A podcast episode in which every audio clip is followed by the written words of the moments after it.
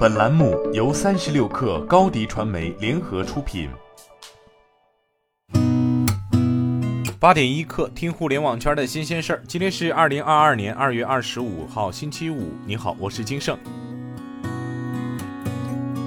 三十六氪获悉，喜茶宣布下调产品价格。喜茶表示，目前喜茶标准茶饮菜单上再也没有三字开头的饮品了，今年内将不再推出二十九元及以上的产品。同时，喜茶承诺，今年即使身边充斥再多的涨涨涨，喜茶也绝不涨价。中国新闻网消息，有网友近日爆料称，海底捞在会员系统里私下给顾客贴标签，其中主要包含体貌特征和个性需求等。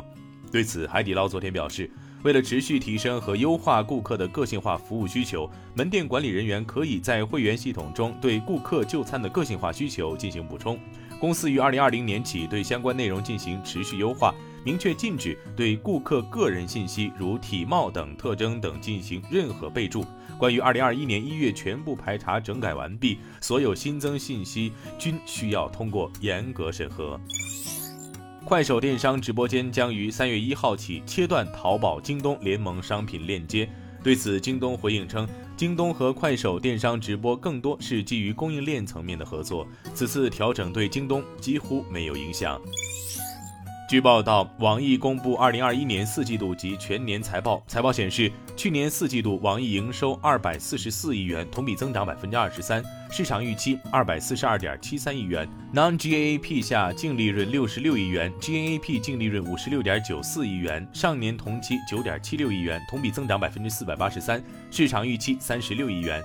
此外，网易云音乐去年四季度净收入十九亿元，二零二一年净收入七十亿元。网易云音乐毛利率连续三个季度为正，平台独立音乐人数量突破四十万，网易有道首次实现季度盈利。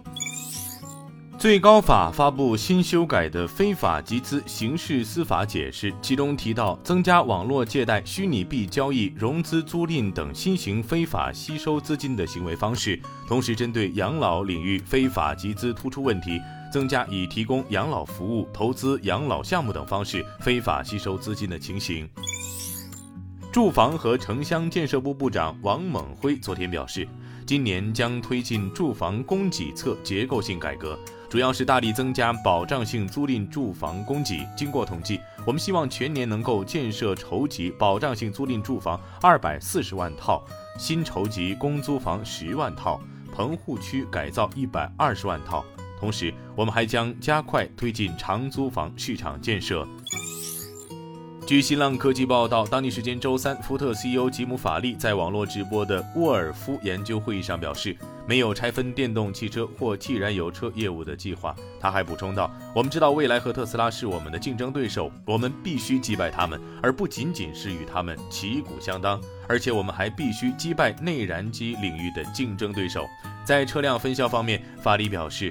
福特需要在其销售系统中消除昂贵的库存，并使消费者在车辆交付前更容易预定和跟踪车辆的装配过程。今天咱们就先聊到这儿，我是金盛，八点一刻，咱们下周见。